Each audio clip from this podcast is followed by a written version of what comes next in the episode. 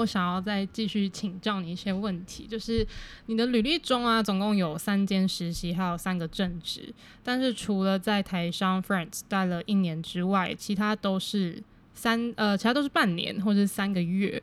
其实对于一般人对呃职涯规划的想法来讲，可能就会觉得你的待时间有点太短了。然后如果要换工作的话，可能也会面对雇主的质疑，说为什么你这么没有稳定性等等的。这件事情其实是让我想到有一个美国的数位行销创业家，就是 Gary V。他其实非常红，然后他也分享过一段影片，就是他觉得你可以在年轻的时候花大概两年时间，然后每半年就 switch 一次，然后去找自己会比较热衷的事情。对，然后就想说，其实你的做法跟这个蛮像，就是你蛮快就去呃筛选掉或者过滤掉自己觉得不适合的地方，然后就尽快试错这样。所以我想要问一下，你这个。做法是不是在新创公司比较容易被接受？因为如果是比较传统的企业，可能他没有办法接受你一直在 switch 工作这件事情。嗯。其实我觉得我蛮认同，就是 Gary V 他说的，年轻的时候的确可以透过更换不同的产业或是不同的公司类型来探索自己想要的方向。嗯，但我觉得前提是你不同的经验之间一定要彼此有一些连贯性。比如说，你同样都是做市场开发，但你可能是在不同的产业。嗯，那这样好处是你可以累积不同产业的一些开发的 know how。那不同产业之间，它彼此可能会有一些上下游的关系，所以这样你过去累积的一些人脉还有资源，你就可以带到下一份职涯。嗯、那或者是你可能产业别是一样的，比如说同样都是电商产业，哦、但你做的职职缺是不一样的，可能是行销啊，嗯、或者是商务开发这样。嗯、那因为同产业，其实你会累积一定程度的 insight，还有你会深化你的人脉的关系。对，而且你的职缺就是不同的职位类型，他们其实会有相辅相成，因为。呃，嗯、行销会需要 support 商务开发嘛？那商务开发某些方向你也会需要行销来 support，对，就是基本上你可以跨合作的部门，你大概都会有相辅相成的关系。嗯嗯嗯，对，所以其实我觉得。呃，我觉得新创是蛮，就是一定是蛮比较，相对于某些大公司来说，一定是对于这样的概念，一定是比较开放性，比较可以去接受的。因为毕竟新创环境很竞争嘛，每天都在跟市场赛跑，所以即使你在短时间内你学到的能力，你的成长幅度有可能都比你在大公司里面还要大很多。嗯，没错，对。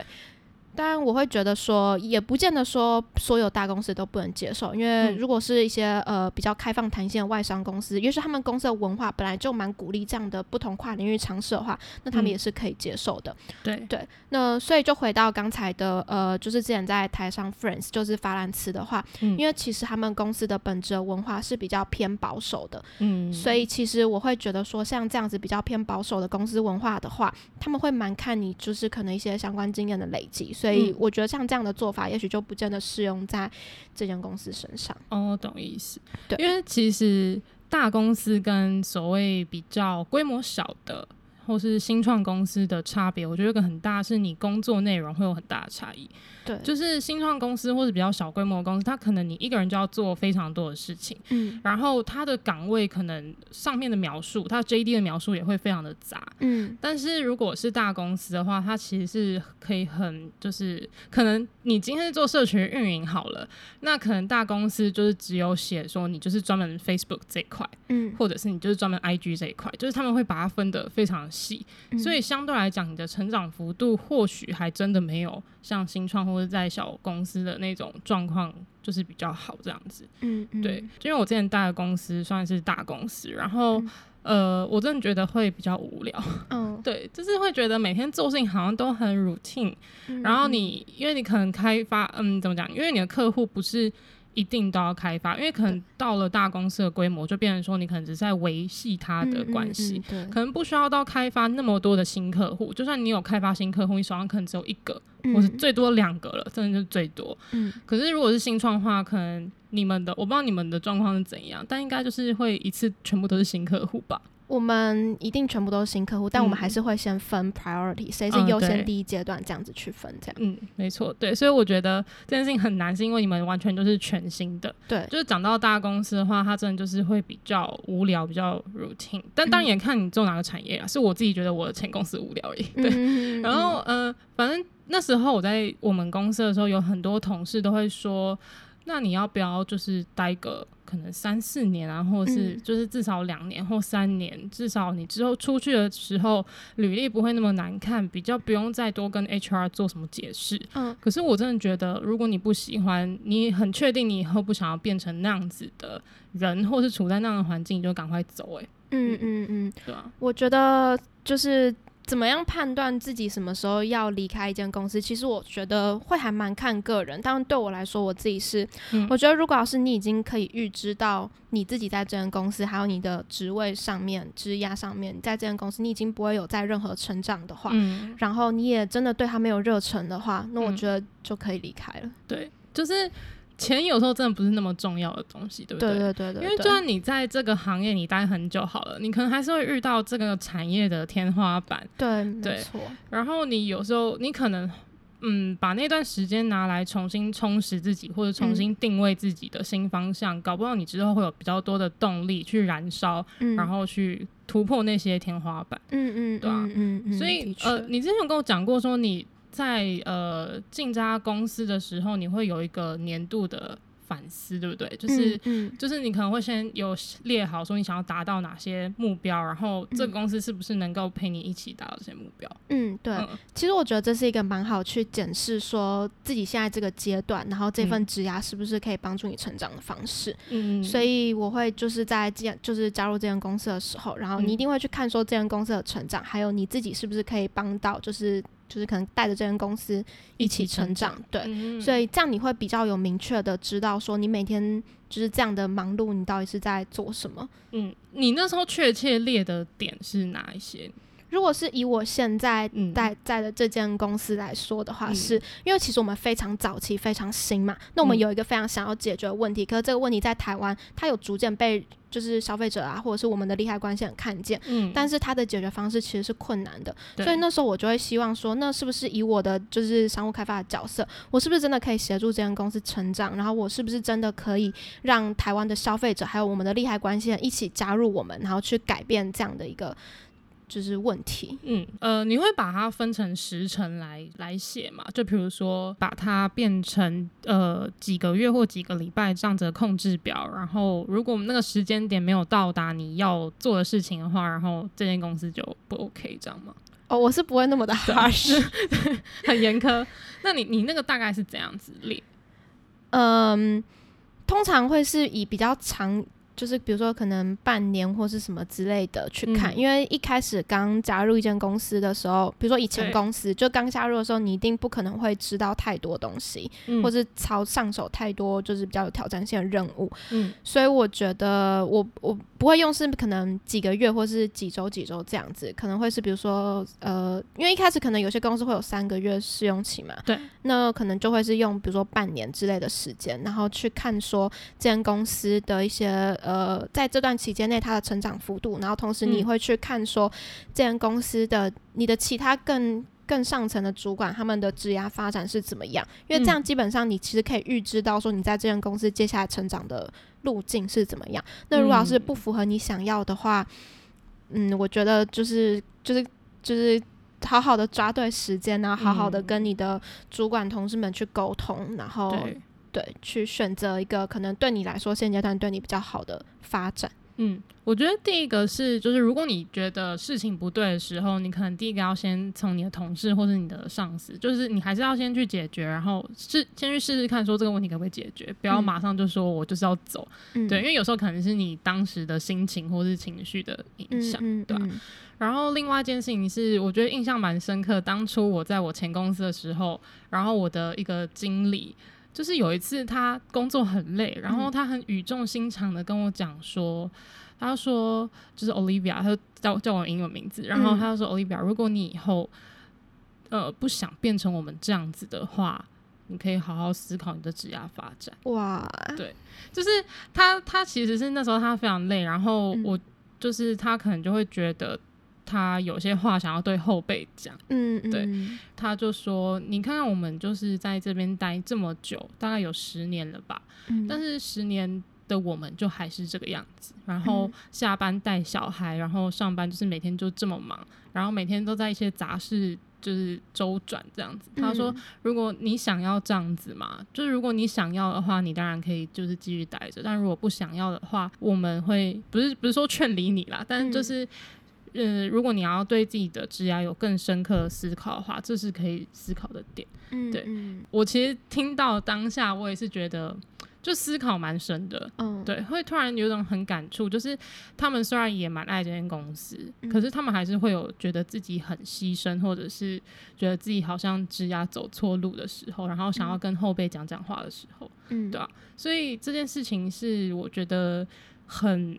印象深刻的事情，嗯，对。然后那时候我有看过一本书，就是他说在转职的时候，你当然会去面试嘛，去试试不同的工作，嗯。然后在面试的时候，你可以做一件事情，就是你可以要求 HR 或是那边的主管，就是面试你的人，说我可不可以跟你们公司内部的员工聊一聊？哦，对，蛮好的。嗯，我觉得这个蛮好的，因为通常如果公司里面的员工都还蛮认同这家公司的话，你跟他聊，他其实是会。给蛮多正面的评价，嗯，对。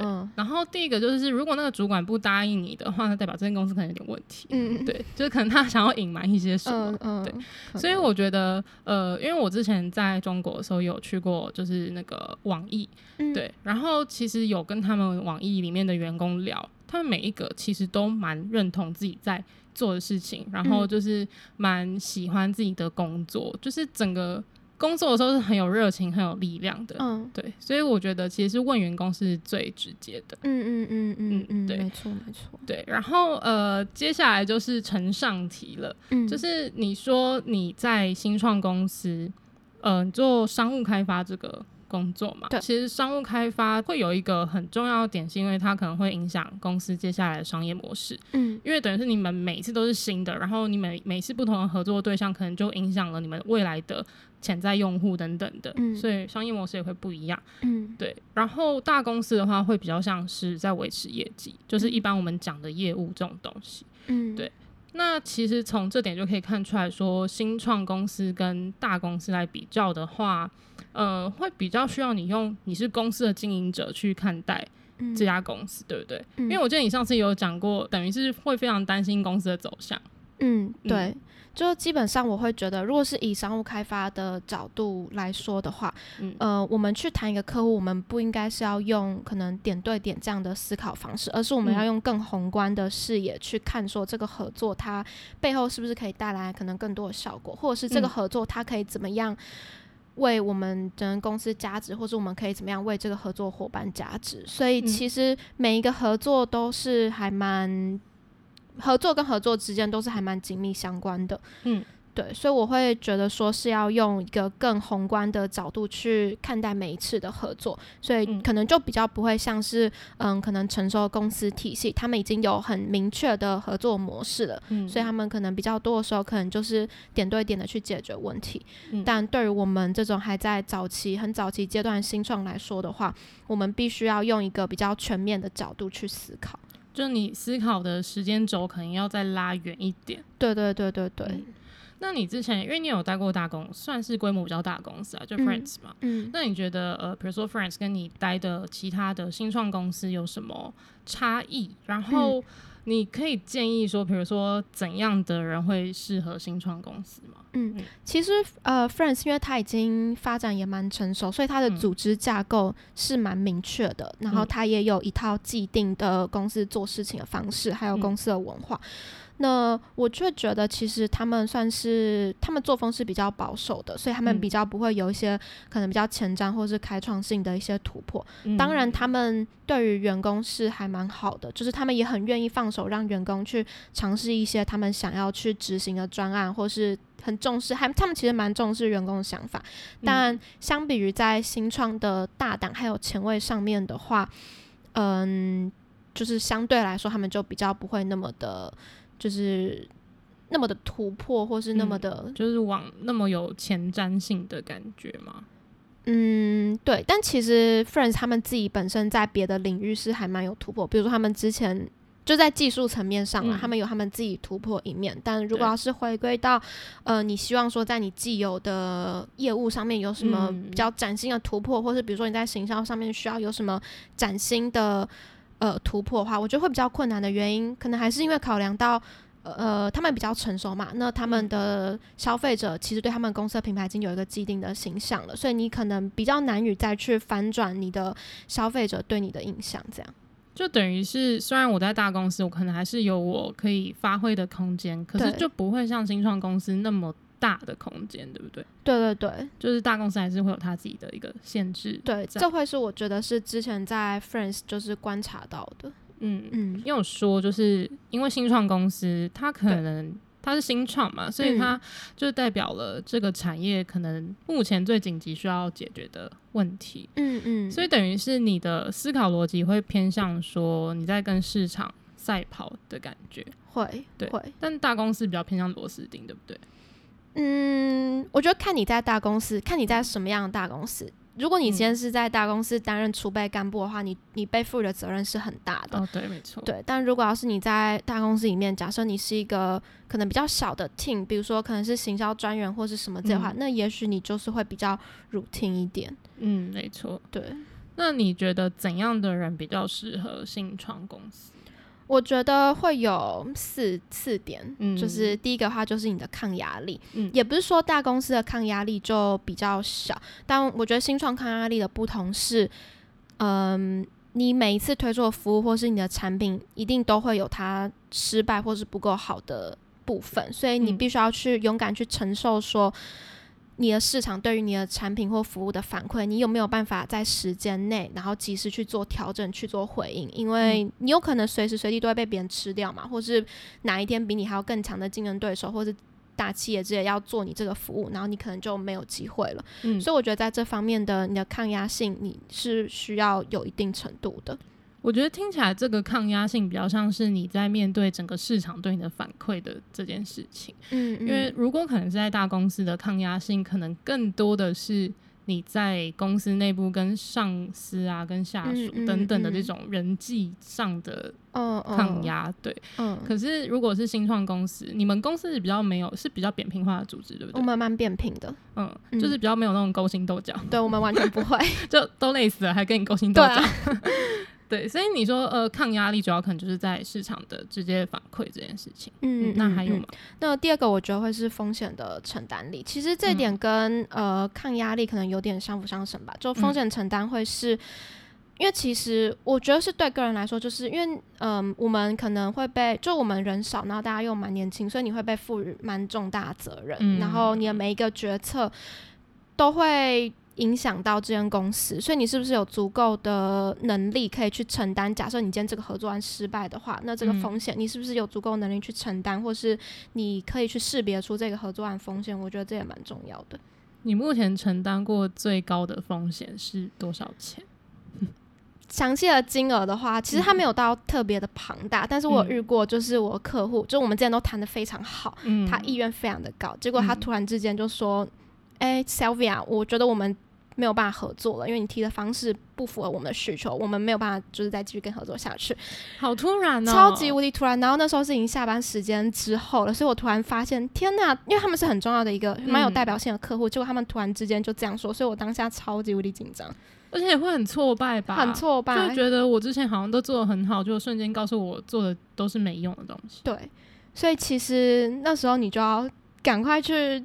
识别出为什么你的客户要说这句话，然后他是、嗯、是他个人就是不想跟你合作，还是他们是经过深思熟虑的讨论之后、嗯，对，所以你就是先去识别出到底是为什么原因，然后再去好好去解决它，这样。所以你当时怎么解决？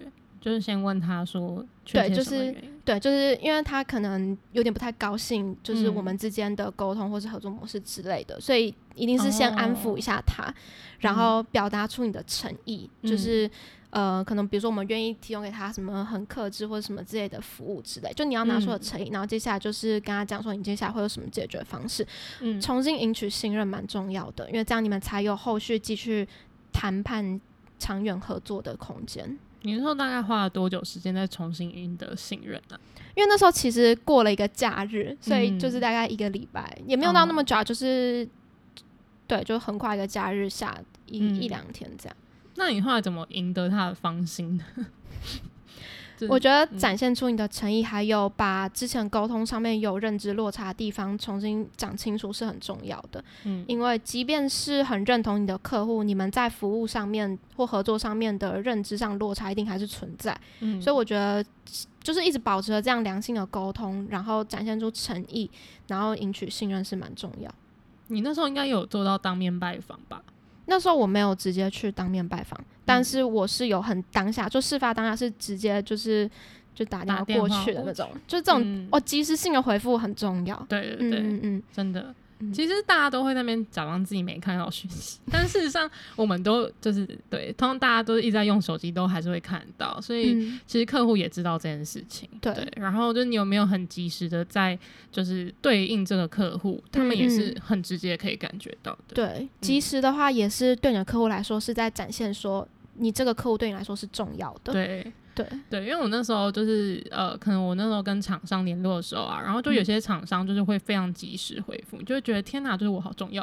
嗯嗯、对，但是也是因为他们这种态度，会让我会比较想要跟他们合作。嗯嗯嗯，对没错。好，所以那下一点是什么？第三个话，我觉得是适应变动的能力，嗯、就是你自己是不是足够 flexibility 这样子，因为。嗯呃，其实新创我们早期啦，我们商业模式都还不确定的情况下，我们变动性一定非常大的。嗯，所以我们拿出去跟客户谈的合作的模式，一定多多少少会跟实际上就是后续正式签约合作之后可能会有不一样差异。嗯、对，那你是不是反应力够快？然后你是不是有办法？就是你在跟你要怎么样跟你的客户沟通说，就是我们之后合作模式可能大同小异不变，但是可能还是会。不一样，或是什么，或甚至是你要怎么样跟你的消费者，嗯、或是你所有利害关系人去沟通到这一点，我觉得很重要。那、嗯、还有包括你自己是不是保有你的弹性的思维，可以去适应这样子，就是每天变动都这么大的情境。嗯，就每天心脏都要很强。对，就是感觉你们好像是每一天可能都会有新的状况出现，对不对？哦，会，嗯，会。你你有遇到过，就是你觉得当下你觉得最措手不及的东西吗？当下最措手不及嘛？对，有啊。我们之前有一次去找一个，就是也是客户，然后要跟他谈一些合作。然后那时候他提出，嗯、因为其实对方的就对方是很成熟规模的大公司嘛，所以那时候、嗯、呃，其实对方提出的合作方案对我们来说是非常不利的。但其实以我们当下的处境，还有我们现在的阶段，我们其实没有足够筹码可以去跟他谈说应该要怎么样的方式。嗯、所以其实当下会觉得还蛮。措手不及的，因为他提出那个方式会让我们亏非常非常多，所以我、嗯、可是对方的 branding 非常好，嗯，懂，所以这就会变成是。你是要选择亏，然后去换这个 branding 的合作，还是你就是要 keep 住你的底线，然后不要改变你自己商业服务的本质，嗯，商业模式的本质，对，所以这就是一个还蛮两难的处境。对，可是你当时没有办法马上给他回复吧，因为你还是要算一下你到底会亏多少啊。对，但基本上不用算就知道一定亏的。对，可是应该还是会有一个底线吧？会有一个底线，对啊，对啊。对，其实我们就是。这件事情其实不管是新创公司还是大公司都会有，嗯、因为就是比如说我们公司之前就可能为了要争取跟某 F 品牌，反正就是某就是非常大的公司的合作，嗯、然后就会签一些不平等条约。哦，对，的确是有这个状况，而且是我当时是审看条约的那个人。嗯，对，然后我就是 highlight 了超多给我们的代理。我就说这这完全就是不合理吧？我们一定会亏钱，对，嗯嗯嗯、然后而且是亏很多的那种。嗯、然后他就说不管，现在就是钱。哇，非常强硬。对对对，但是我觉得呃，有个很大差别是因为大公司可能他面对风险的能力比较好，嗯、对，就是他可能会有比较多的呃可以支撑他 back up 这些就是他会付出的东西，但是新创公司有可能。就没办法，嗯，那么对去支撑这些东西，对，嗯，所以我觉得你们可能要考量点反而会更多，嗯嗯嗯嗯嗯，的确，嗯，那下一个，所以最后一个话就是创新力，嗯、因为其实我们算是新创，基本上你都是走在这个产业最前端去解决一个还没有被解决过的问题，嗯，所以很多时候你根本不知道。这个问题应该要怎么样被解决？你不知道你的产品应该要怎么样才是成熟，哦、你不知道你的服务模式应该要怎么样才是正确的。嗯，所以某种程度上，你很像就是你就是从零到一，然后一个凭空发想的过程。嗯、所以你一定要有一定的创新的能力，然后去应应每一个不同的产品或是不同的服务的变动。嗯，对。你在有这个比如说创新的一个 idea 出现之后，你会先就是做一些试调吗？会。其实，在新创还蛮讲求，就是呃。我们会说，当你把 prototype 做出来之后，你一定要快速的丢到市场上去验证，嗯，然后不断再去迭代，而不是说你已经做了大量的 market research 之后，然后你才根据它做出你的 product。因为 market research 跟最后 product 丢给 users 用，那中间落差一定是大的。而且你没有站好那个时机，你可能就没有那个市场。对对对对对，对。之前看过那个就是产品经理的书，然后他也讲说，其实大部分的 app，嗯，他们可能会比较 prefer 就是你做到六十趴，然后先丢出去给市场看反应怎么样。嗯，对。所以其实这件事情也提醒了，呃，我觉得是呃一个心态吧，就是你不要总觉得你。要百分之百准备好，你才可以做某件事情。没错，没错。对，其实很多都是你边准备，然后边去做，完全没有完全没有准备好的时候。所以我一直觉得什么机会是给准备好人，这句话是屁话。没错，真的。对，就是这句话。其实我觉得他应该想要讲的是说，是给一直有在准备的人。嗯对嗯。因为其实不会有准备好的时候。同意。对。然后，所以总共四点是抗压力，然后风险承担力、适应变动力、创新力。OK，对，就这几种特质的人会比较适合进入新创公司。嗯，简单的就是，如果你想要挑战，然后想要不断的变动，然后想要不稳定，就是想要就是比较多的挑战啦，对啊，就是你就可以进入新创公司。当然，就是你的抗压性也要非常的好。对对对，嗯，没错。你有说过自己。在大一开始就想说要找好工作是吗？嗯、你那时候我蛮好奇，你那时候对好工作的定义是什么？因为你后来其实有去女人迷实习，嗯、呃，不是实习啊，就面试。对对。然后你你现在在做的事情跟女人迷的事情完全不一样啊。嗯，没错。女人迷就是可能去写文章或做行销嘛，嗯、然后你现在是做创投、新创这种东西。嗯，嗯对。你那时候最一开始啊，嗯、就是你对好工作你的想法是什么？大一的时候。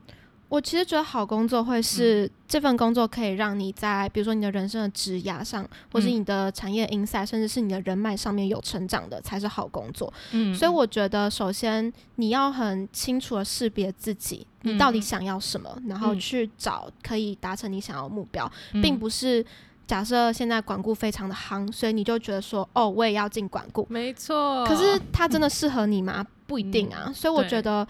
没有什么，就是管顾也不一定是一个就是这么的好的工作对你来说，嗯、所以我觉得识别出自己想要什么是很重要的。对，对所以你那时候对好工作其实没有说一定要多少薪水。对，没有，因为其实我过去的工作那些经验，大部分都。呃，要么就新创，要么就可能大家也不一定很听过或是什么之类的。嗯、我并没有像可能传统有些人履历可能就是什么联合利华、招生啊，嗯、什么，对就是很 fancy。你看那个公司，你就会觉得哇，这个人好像好厉害，对对对，对，McKinsey，对，在对。但我真的觉得要回归到你自己本身，嗯、对，就你到底喜欢什么，嗯、然后你想要活成什么样的状态？对对对，嗯。那你那时候为什么去女人迷 去面试？但是为什么？其实女人迷真的是在我的职涯发展里面是一个，我会觉得它是一个蛮突兀的存在，因为它是媒体嘛，嗯、然后可能又是跟就是性别相关。但其实，呃，女人迷她在关注的议题是我自己私下非常在乎，然后我也会想要投入的，因为是跟性别啊、女权啊或是什么有的没有的这种有关，嗯、所以会是我自己私下会想要花时间去。关注的地方，所以某种程度上，对这间公司的本质跟我个人就是 personal value 是有连接的。嗯嗯，但是其实，因为我那时候其实，在看你履历的时候，我其实有发现一个逻辑，嗯、就是你一直想要做一件可以解决社会问题的事情，嗯、或者是能够帮助到社会的事情。对，所以呃，我觉得你算是有一个很明确要想要解决这个问题，然后它其实可以用不同的形式跟方式被。解决的，嗯，对。那女人迷，你可能可以解决的方式是你去写文章，或是传播这些议题，让大家就是能够更多的了解，更多的知道。对。可是你现在是直接投入到某一个，比如说像社会企业或者是新创里面。嗯然后去真实的解决这个问题，嗯，我觉得反而是更大的成长，欸，嗯，对我来说的话，的确是，嗯，因为媒体并不是一个我熟悉或者是我长久想要发展的领域，嗯，就算。发展的话，它可能也会比较像是我的兼职或是斜杠之类的存在，嗯，对，所以我还蛮享受我现在正在做的事情，嗯，对。因为我觉得有很多可能中文系或是文科出身的人，会对女人迷这个公司蛮有，就是一些幻想吧，嗯，对对对，是喜爱，嗯、因为毕毕竟是平常自己会在追的东西，对。对。可是事实上，当然你也可以去那边面试，嗯，但是你也可以选择去做更多不同的东西，对。所以重点是你到底想要做什么？嗯、你到底想要解决什么问题？嗯嗯，对，嗯、没错，嗯。然后我后来有在你的那个 profile 当中看到你的自我描述那栏，嗯，虽然我当这当初第一次。看到的时候，我真的觉得 怎么那么屁话？就是你讲说，嗯、你讲说，I'm the practical doer and a creative dreamer who never say no to challenges。嗯，对。然后我就觉得很屁，就觉得每个人都会讲这种话。可是讲干话这样。对，可是我觉得你是就是言行合一的人。谢谢。对，就是你讲这句话，可是你也的确做到了，就是你真的没有，就是你真的从来就是。没有 say no to challenges。嗯，然后我也相信有很多我们的听众会想要成为这样子的人，嗯，就包括我自己也想要做这样的人。可是我们常会没有办法做到的原因，是因为我们设了一个很宏远的目标，嗯，然后那个目标看起来太难达到了，嗯，然后我们可能从一开始。起步了一下下，嗯，到后来就慢慢越来越难，越来越难，然后我们就觉得自己做不到了，然后就就没了，嗯、对。然后所以我想问的是，你在设定这些，比如说你想要进去某间公司实习，或你想要做某件事情的时候，嗯，你会设定一个很明确的目标，说我一定要做到吗？我在面试，就是我我发现我自己过去就是在拿下，就是过去的经历那些公司，我一定都是会很明确的去告诉我自己，说我一定就是要进这间公司。当然，你同时会面试会有很多个嘛，对，但是一定只会有一个是我最爱、我最想拿下的，嗯，所以我一定就是把那个当做是 target 目标，我一定要拿下它的。然后我会就是对他就是非常下定决心去拿下。通常会拿下，我会想要很明确知道说我会拿下这间公司，原因也可能是因为我会就是去识别出我在。呃，比如说这间公司可能是创投的话，嗯、那可能我在之前我做过哪些努力，来去可以证明说，虽然说我不是商管背景出身，但我有哪哪些能力是可以就是 back up 我的经验，然后是可以用在这份工作上面的。嗯、所以我觉得，呃，目标一定不能够设的就是太远或是太模糊，嗯、你一定是要很明确的。比如说，嗯、因为目标也是会是你在申请这份工作的时候，你的面就是你的 HR 会问你的问题，动机是什么？对对对，嗯、所以其实你的动机应该要设的是很明确的。比如说在这间创投，你可能想要达到目标，就是你不用设的多大，你就小小的几个也很好。嗯、比如说你可能想要多多去认识不同 startup 的 founder，你想要跟他们 engage，、嗯、你想要更认识不同的产业，甚至是你。也许你希望说你可以找到，假设你有创业梦啦，嗯、你也希望说你可以透过这段实习的经验找到你的 co-founder，或甚至对投资人之类的，嗯、这很明确，这也不会难不难，也不会不好达成，所以这样的话你就会有动力，嗯、因为你会看到一个你可以想象你自己成功的样子是什么样子的时候，嗯、你就会你就会有行动力，你就不会觉得说。哦，我我好像没有办法达成这样。哎、嗯欸，我觉得这种感觉就是你做梦都会笑的那种。对对对对对 对，就是你哪天就比如说我想创业，然后就是哪天真的有一大堆投资人投资，我真的会笑烂。对啊，对因为就很爽，而且你知道说你是 step by step，你也不是一个好高骛远的过程。嗯，所以你就会相信自己说好，那我你就不会再怕，你就会相信说哦好，我我是可以达成的这样。嗯那我们可以这样来整理，就是说，我们可以有一个目标，你可以是有一个最终的目标，但是你要把这个目标分解成很多小小的部分，对对，然后再很下定决心的去做那些小小的部分。嗯，因为其实我发觉一件事情是，我们目标把它分成小部分的时候，好像就没有那么累了。对，没错，就是你是只要做好一个 step 就好了。对对对，所以其实我觉得真的可以建议大家是，如果你有一个很大的梦想，很大的梦，你把它切成很小、很多、很小、很小、很小的细碎的步骤，嗯，然后你就照着那个步骤一个一个来，然后你就告诉自己，你自己只要做一个就好了，你就不用不用说我一次要做两三个、三四个，嗯，你就一次做一个，然后慢慢的就越来越近了。对，嗯，对，真的。呃，好，这是我最后想要问的事情，就是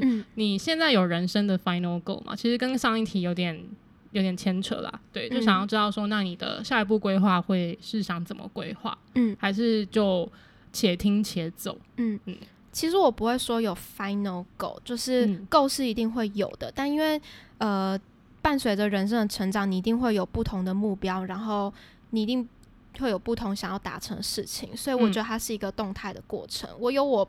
我每个阶段我一定会有不同的目标，但是我不会有最终极的那个目标存在。嗯、对，那但我觉得其实你每个选择都是在帮助你自己更了解自己，嗯、所以像是对我来说的话，过去的一些新创或是设计的经验，就让我更确定我自己就是想要长久投入在永续发展这方面相关的领域。嗯，对。那我也觉得说，就是当然你在过去的这些选择里面，嗯，一定会是就是有苦啊，然后有笑的。但我觉得享受你每个好好的去享受你每个选择是很重要的，因为你每个选择它都会让你成长，然后让你自己成为你自己期许你自己成为的人。嗯，就是你刚刚讲说要享受自己每个选择这件事情。嗯就是我觉得，即便你的选择是很烂的，嗯、就是不管别人看或你自己看，你都觉得很烂的那一种，嗯、但你也可以因为很烂的这件事情，重新审视自己想要的是什么。对。对，因为其实就比如说我在大陆工作两年，然后我也觉得就是我不喜欢我的工作，可是却在那两年的时间里面，我想了很多东西，反而是那两年才开始。去做认识自己的这个动作，嗯、对，然后我很后悔没有就是提早去做这件事情，嗯、对，所以其实你的人生并不是需要 always 在工作或职涯上面有非常好的表现，你有时候是需要停下来，然后好好思考自己想要到底想要做什么事情，然后你想要就是怎么塑造你自己，嗯嗯嗯，对，嗯，没错，对的，好，那我觉得我们今天也聊了。很多，嗯，很开心。对，你不要面假装，那边客气。哎、欸，会走心哎、欸，这些问题。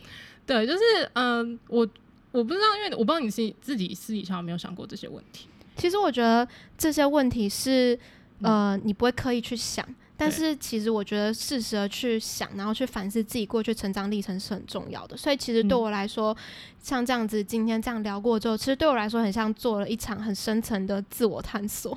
就是心灵的洗涤之类的吗？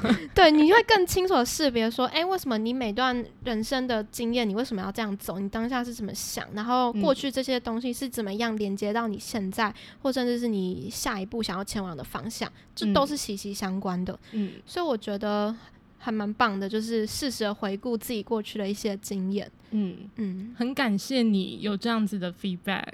对。让我觉得好像做一件不错的事情，真的超棒的。